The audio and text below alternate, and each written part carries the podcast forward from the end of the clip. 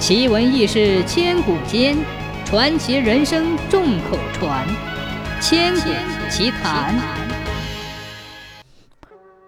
两千多年前的战国时期，燕国有一位少年，他的家境很好，长得也十分标致，但是他无论做什么事情都没有信心，总是觉得自己比别人差，为此他变得很忧郁。这个少年总是看什么就学什么，但学了这样就忘记了那样，没有做好过一件事情。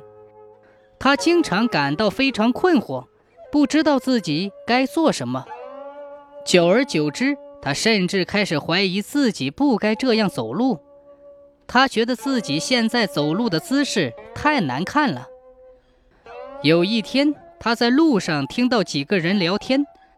其中一个人说：“邯郸人走路的姿势非常美。”他就想上前打听清楚，但是没想到那几个人看了看他，大笑一阵就走了。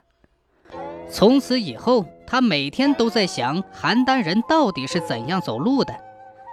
终于有一天，他瞒着家人拿了些钱，就跑到了邯郸学习怎样走路。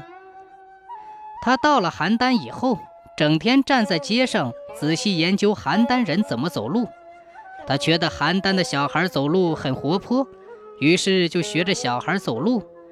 他看到老人走路很稳重，于是就学老人走路。他看到妇女走路很优雅，于是就学妇女走路。但是他模仿了很久，一直学不像。他想，可能这是因为没有忘记以前走路的姿势。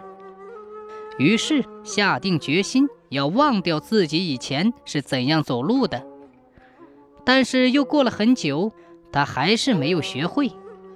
同时钱也用完了，他只好放弃学步，准备回家。